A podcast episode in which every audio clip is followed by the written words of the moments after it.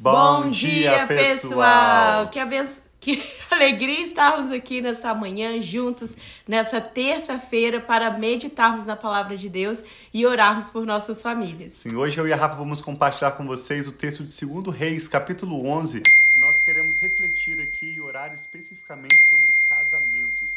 Nós vamos ver hoje dois casamentos que são mostrados no contexto dessa leitura e nós vamos ver como que um casamento mal escolhido resultou em sérios problemas. Na verdade, a Thalia, que se casou com Jorão, fez de tudo para tentar eliminar a herança real de Davi, que foi uma promessa de Deus que nunca faltaria dos descendentes de Davi um rei sobre o trono de Israel. Na verdade, ali em Judá e nós vamos ver como o Senhor contou com outro casal, Joiada e Jeozeba, para trazer salvação e livramento, tanto para a família de Davi como para a herança de Jesus que vai vir através desses descendentes dos reis de Judá. Nós queremos orar pelo seu casamento, se você está atravessando um momento de crise, ou mesmo se você tem ações de graças, como eu e a Rafa somos tão gratos Amém. pela bênção de Deus sobre o nosso casamento, sempre fomos tão amigos, temos, é lógico, nossos conflitos como casal, não somos perfeitos, mas somos muito gratos um pela vida do outro, somos abençoados a cada dia que nós vivemos juntos,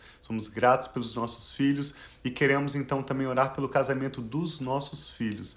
Minha mãe sempre me ensinou que ela fez um banco de oração pela minha namorada, noiva, esposa, e agradeço a você, mãe, por isso. E eu e a Rafa fazemos o mesmo pelos nossos filhos. Tenho certeza que os pais da Rafa também, de alguma forma, fizeram um banco de oração e nós vamos orar pelos nossos casamentos e pelos casamentos futuros dos nossos filhos e até mesmo você que já tem seus filhos casados hoje. Sim, então vamos pedir ao Senhor para abrir o nosso entendimento, falar conosco. Quando nós lemos a palavra de Deus, é uma palavra espiritual. Então nós não conseguimos simplesmente com a nossa mente entender, receber os princípios de Deus. Sim. Nós precisamos pedir o Espírito Santo de vir e revelar a nós aquilo que vem de Deus, aquilo que é espiritual.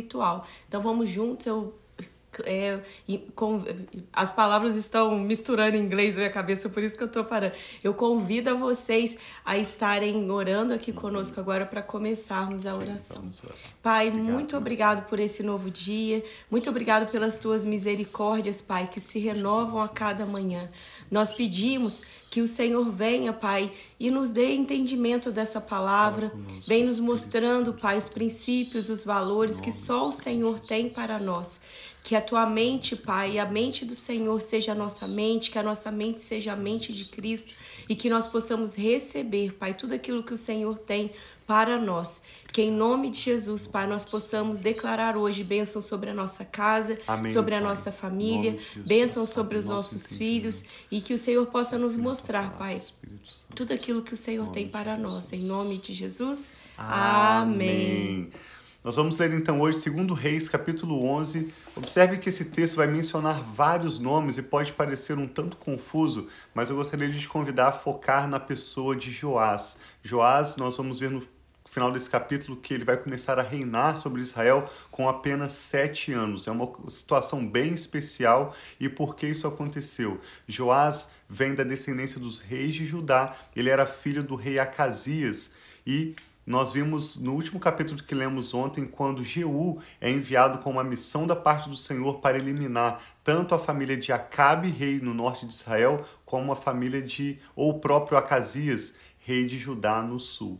Então, esse Joás, sendo filho de, uh, de Acasias, ele vai sobreviver de uma tentativa de Atalia, que era uma das mulheres, uma das mulheres também da família de Acabe que veio lá do norte de Israel para se casar com com Jorão, Jorão, quando ele buscou uma mulher de fora da sua tribo, da sua região e foi se casar com a filha de Acabe de Jezabel. Essa Atalia, então, não é necessariamente mãe, não é necessariamente avó de Joás, porque Acasia, seu pai, teve várias mulheres, mas ela tentou eliminar toda a descendência real. Quando Atalia, que era mãe do rei Acasias, entendeu que o seu filho Acasias estava morto, ela percebeu que ela iria perder a posição dela de rainha-mãe, ia perder a sua influência, o que a desagradou. A Thalia, assim como Jezabel, era uma mulher que usava o nome do Senhor em vão. Ela promovia culto a Baal e ela queria fazer de tudo para se manter no controle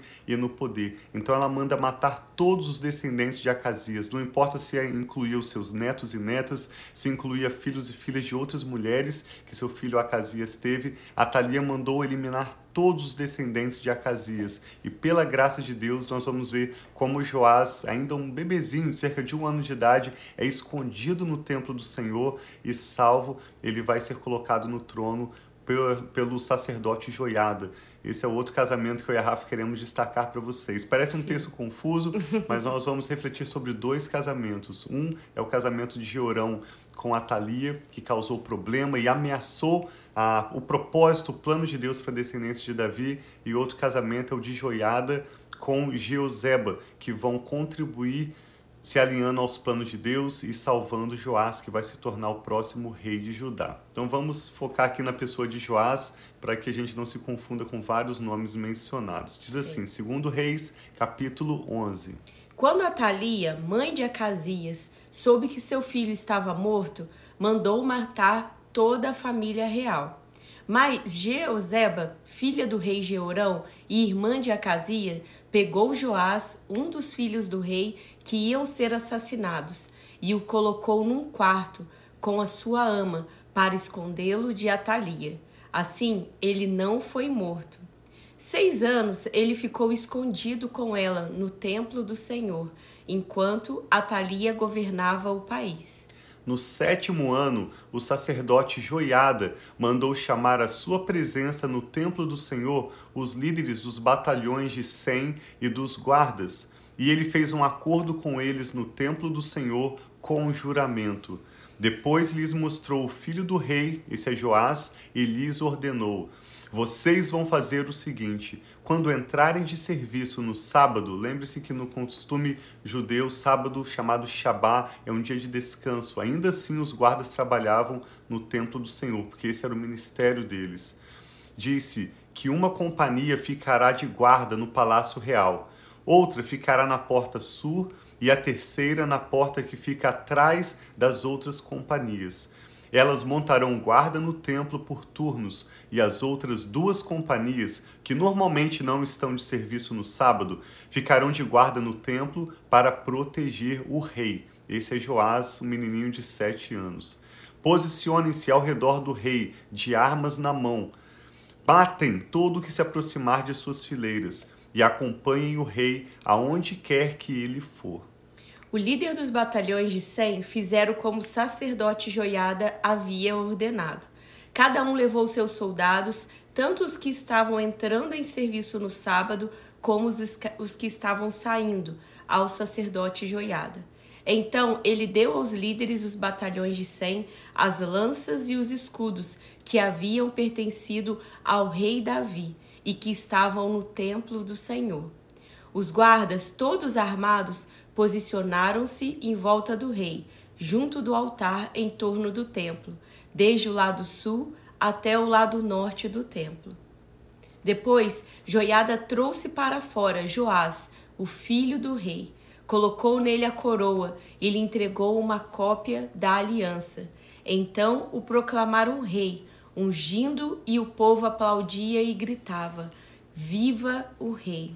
Quando Atalia ouviu o barulho dos guardas e do povo, foi ao templo do Senhor, onde estava o povo, e onde ela viu o rei, em pé junto à coluna, conforme o costume. Os oficiais os tocadores de corneta estavam ao lado do rei, e todo o povo se alegrava ao som das cornetas. Então Atalia rasgou as suas vestes e gritou: Traição! Traição! O sacerdote Joiada ordenou aos líderes dos batalhões de Sem que estavam no comando das tropas: levem-nem para fora, por entre as fileiras, e matem a espada quem a seguir. Pois o sacerdote dissera: Ela não será morta no templo do Senhor. Então eles a prenderam e a levaram ao lugar onde os cavalos entraram no terreno do palácio e lá a mataram. Olha no verso 17, algo que nós não lemos desde o início da leitura de 1 e 2 Reis. Apesar de alguns reis de Judá se voltarem ao Senhor e a maioria deles, dos reis de Judá e todos os reis de Israel, serem maus, promoverem idolatria, andarem fora dos caminhos do Senhor, aqui nós lemos pela primeira vez no verso 17, quando Joiada fez uma aliança com o Senhor, o rei e o povo. Ou seja, depois de trazer, quando fala da aliança que foi entregue ao rei Joás, esse é o, o próprio testamento da aliança do Senhor, a lei do Senhor que é trazida ao povo, entregue ao rei, jovem rei Joás, e ali sacerdote Joiada faz um renovo da aliança entre Deus e o povo diz no verso 11, para que fossem o povo do Senhor. Joiada também fez um acordo entre o rei e o povo. E depois todo o povo foi ao templo de Baal e o derrubou despedaçaram os altares de Baal e os ídolos e mataram Matã, o sacerdote de Baal, em frente dos altares. Essa era uma das ordenanças da lei do Senhor, que todo aquele que trouxesse adoração a um falso Deus deveria ser executado. Então o sacerdote Joiada obedece à palavra de Deus e junto com os líderes que se uniram a ele, eles tanto derrubaram o templo de Baal que havia naquela cidade, como executaram todos os seus servos, os servos de Baal. E continua: A seguir, o sacerdote Joiada colocou guardas no templo do Senhor. Levou consigo os líderes dos batalhões de cem cários, os guardas e todo o povo, e juntos conduziram o rei do templo ao palácio, passando pela porta da guarda. O rei então ocupou seu lugar no trono real, e todo o povo se alegrou. E a cidade acalmou-se depois que Atalia foi morta à espada no palácio. Joás tinha sete anos de idade quando começou a reinar.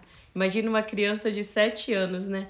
Mas muito provavelmente durante esse tempo que ele estava no templo sendo escondido, ele também estava sendo formado nesse tempo, né? Com Tanto certeza. por Deus, que Deus é quem nos capacita. Ontem mesmo eu estava ouvindo uma palavra sobre isso, como tantas coisas a gente tenta se esforçar, mas há uma capacitação na nossa vida que vem de Deus. Se nós somos cheios do Espírito, se nós somos filhos e filhas amadas, se nós os recebemos como Senhor e Salvador das nossas vidas e viramos essa nova criatura e temos o Espírito Santo, Deus nos capacita a fazer coisas que talvez nós pensamos que sejam impossíveis. Assim como se eu pensar no menino de sete anos, eu penso, nossa, é impossível um menino de sete anos ser rei e governar uma nação mas Deus é quem capacita. Então, que nós possamos também ter isso sobre as nossas vidas. Hoje eu foco para nós pensarmos a respeito dessas uniões do casamento, como o Tiago disse, mas para nós pensarmos como que pode um menino de sete anos virar rei, mas sabendo que Deus tinha esse plano, Deus tinha esse propósito e estava cuidando dele. Então, Deus o capacitou, assim como vai nos capacitar a cumprir também tudo aquilo que ele tem sobre nós, as nossas Sim. vidas, os nossos filhos e a nossa família, em nome Amém. de Jesus. Esse era o plano de Deus para a vida do jovenzinho jo Joás, e esse plano se manifestou a partir da decisão, da atitude do sacerdote Joiada com a sua esposa em cumprir o que é a promessa de Deus. Em oposição, nós vemos a Thalia, que se casou com Georão, e no verso, é, no capítulo 8, nós lemos alguns dias atrás, voltando a 2 Reis, capítulo 8, verso 18, diz que Georão, que era um rei de Judá, ele foi se casar com, a, com a, Thalia, que diz no verso 18 que era da família de Acabe, se casou com uma filha de família, da família de Acabe, que era essa Atalia. Então, assim como nós vemos que essa mulher, Atalia, usou o nome de Deus em vão, usou da sua influência para querer eliminar o povo de Deus e governar, tendo poder em suas mãos. Ela não pensou no longo prazo, ela não teria netos, não teria netas, não teria futuro. Ela só queria saber do seu poder, de usar a influência que ela tinha para o seu próprio bem naquele momento. Então, assim como nós vemos essa família, esse casamento né, entre Georão e Atalia, que foi buscar uma das filhas de Acabe e Jezabel para se casar, tentando destruir os planos de Deus, nós vemos um outro casamento que foram sacerdote Joiada com Jeozeba trabalhando pelo cumprimento do plano de Deus. E Amém. tudo aquilo que está em prol do povo de Israel, tudo aquilo que está em prol do plano de Deus na sua vida vai se manifestar e vai se cumprir. Eu queria Amém. inclusive orar.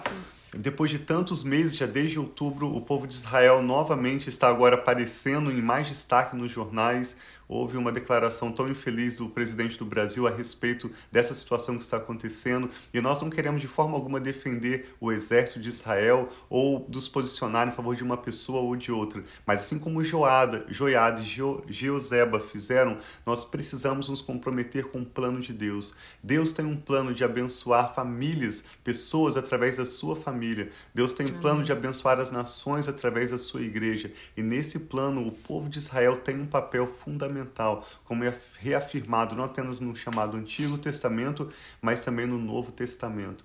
O apóstolo Paulo fala sobre isso na carta de Romanos, capítulos 9, 10, 11. Israel tem um plano fundamental no propósito de Deus, tem um papel importante na manifestação do reino de Deus sobre a terra. Então nós queremos orar aqui pelo povo de Israel, vamos Amém. orar pela sua família, para que vocês possam ser bem-sucedidos no plano e no propósito de Deus, assim como o sacerdote Shoiada e Jeoseba foram, e vamos orar pelos nossos casamentos, incluindo também os nossos filhos. Sejam os seus filhos, filhas já casados, vamos interceder por eles, ou sejam eles ainda jovens como os nossos filhos são, Sim. e nós já oramos pelo marido da Sara, pela esposa do Micael. Vamos gerando, fazendo esse banco de oração desde já. Amém. Vamos orar que os nossos casamentos, nossas famílias possam ser um instrumento para a glória de Deus. Pai, nós te louvamos pela sua bondade, pelo seu amor leal, assim como o Senhor prometeu ao rei Davi, e o Senhor fez o que foi necessário para manter a sua promessa e salvando, sustentando esse jovem rei Joás. O Senhor cumpre a sua promessa, a herança real de Davi. Eu sei que o Senhor tem para mim, para minha família, para essa pessoa que está orando conosco agora e para a sua família, planos, o Senhor tem promessas e o seu propósito é o Senhor mesmo quem cumprirá para sim, conosco. Além obrigada, do que nós podemos fazer de esforço além sim, mesmo das sim. nossas decisões e atitudes, nós reafirmamos a nossa confiança no Amém, Senhor, Pai. de que o Senhor cumprirá para conosco o seu bom propósito. Muito obrigada, e para isso, Pai, Senhor. eu e a Rafa queremos orar apresentando ao Senhor cada casamento Recebe, que agora Senhor, é apresentado ao Senhor. Toma o nosso casamento, o casamento dessa pessoa que ora Amém, conosco pai, agora, dos seus filhos, dos seus netos. Senhor. Oramos Amém, também pelo casamento dos nossos filhos no futuro, para que assim como essa união entre o sacerdote Joiada e a sua esposa Gioseba resultaram no avanço do teu plano sobre o povo de Israel, que assim também o nosso casamento e a nossa família Amém. sejam instrumentos em tuas Sim, mãos, pai, estratégicos para avançar os teus planos e glorificar Sim, o teu nome aqui na terra. Pai, nós pedimos que o Senhor venha nos livrar de todo ataque do inimigo contra Amém, os nossos Senhor, casamentos e pedimos que o Senhor afaste dos nossos filhos aqueles e aquelas que não provêm do Senhor. Sim, que as nossas famílias sejam marcadas por casamentos saudáveis, Sim, que os nossos Senhor, filhos possam ser Jesus. inspirados pelos nossos casamentos, pelo Sim, relacionamento pai, entre seus pais e também se prepararem para um casamento próspero, bem-sucedido, santo, fiel, Amém, abençoado, ungido pelo Senhor. Eu oro pelo casamento do Micael, oro pelo casamento da Sara. E eu e a Rafa oramos por essa pessoa que está conectada Cada conosco, um intercedendo também pelos seus filhos e filhas, para em que simplesmente os nossos casamentos Pai. sejam abençoados de tal maneira que o nome do Senhor seja glorificado. Sim, oramos, Pai, te pedindo paz em nossos nome. lares, oramos Sim, pedindo restauração naqueles casamentos que estão hoje quebrados, Amém, sabendo que esse é um propósito do Senhor. Pai. Assim como Restaura, o Senhor criou a instituição renova, da família, transforma. o Senhor criou o casamento como Sim, uma instituição sagrada e nós pedimos para isso a tua bênção e o teu favor sobre os nossos Amém, casamentos. Dependemos do Senhor, da tua graça, do poder do teu Espírito, Sim, da tua proteção e bênção. E é isso que pedimos, Pai. Abençoamos essa pessoa que ora conosco, o restante Amém, desse dia. Toda essa semana entregamos em tuas mãos nossa família e nosso futuro. Nossos casamentos sejam para o louvor da sua glória em Cristo Jesus. Amém. Então, que você tenha um dia muito abençoado. Bom dia aí, sogrinha tá com a gente. Todos vocês que estão online com a gente, um abraço muito grande e tenha um ótimo dia, né, meu amor? Continue conosco. A partir de amanhã nós vamos seguir. Agora o foco muda um pouco nessa leitura dos profetas que nós vimos tanto até aqui. Hoje nós vimos um papel importante do sacerdote Joiada. Agora, até o final da leitura do segundo reis, nós vamos ver o que acontece com os últimos reis de Israel e Judá rumo ao exílio, que vai acontecer logo após o final dessa leitura de segundo reis. Então continue acompanhando conosco, há muita coisa boa adiante. Sim. Nós declaramos a bênção do Senhor sobre a sua família e amamos vocês. Um abração.